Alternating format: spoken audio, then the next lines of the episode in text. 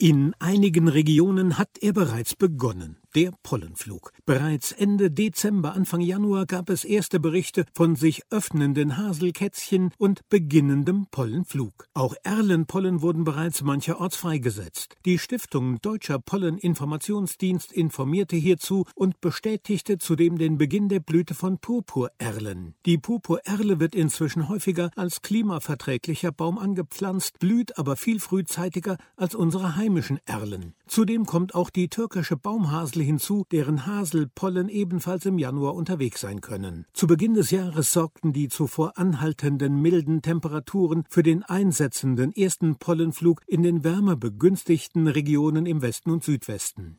Durch den vielen Regen blieb es erstmal bei sehr geringen Pollenmengen. Nach dieser Phase stagnierte der Pollenflug durch die im weiteren Verlauf des Monats einsetzende Kälteperiode. Diese Phase ist nun beendet und der Pollenflug kann jetzt durch die steigenden Temperaturen wieder zunehmen und auch in weiteren Regionen starten. Für Allergikerinnen und Allergiker, insbesondere diejenigen, die auf Hasel- und Erlenpollen reagieren, ist es daher wichtig, jetzt gut vorbereitet zu sein. Erste Anfragen erreichen bereits den Deutschen Allergie- und Asthmabund DAAB. Besteht eine Allergie auf Frühblüher, ist es ratsam, gut gegenzusteuern. Eine ärztliche Beratung und Behandlung ist sehr zu empfehlen. Auch bei Verdacht auf Heuschnupfen und typischen Beschwerden soll unbedingt eine ärztliche Abklärung erfolgen, um die bestmögliche Behandlung zu gewährleisten Boston. Allergische Beschwerden können bei jedem Heuschnupfenpatienten unterschiedlich lokalisiert und auch in ihrer Ausprägung unterschiedlich stark sein. Zur Behandlung stehen schnell wirkende Medikamente wie antiallergisch wirkende Antihistaminika zur Verfügung. Zusätzlich können auch antientzündliche Cortisonwirkstoffe oder Kombinationen von Antihistaminika und Cortisonwirkstoffen in Form von Nasensprays notwendig werden. Freiverkäufliche, niedrig dosierte Cortison-Nasensprays sind nur nur zugelassen zur symptomatischen Behandlung einer saisonalen allergischen Rhinitis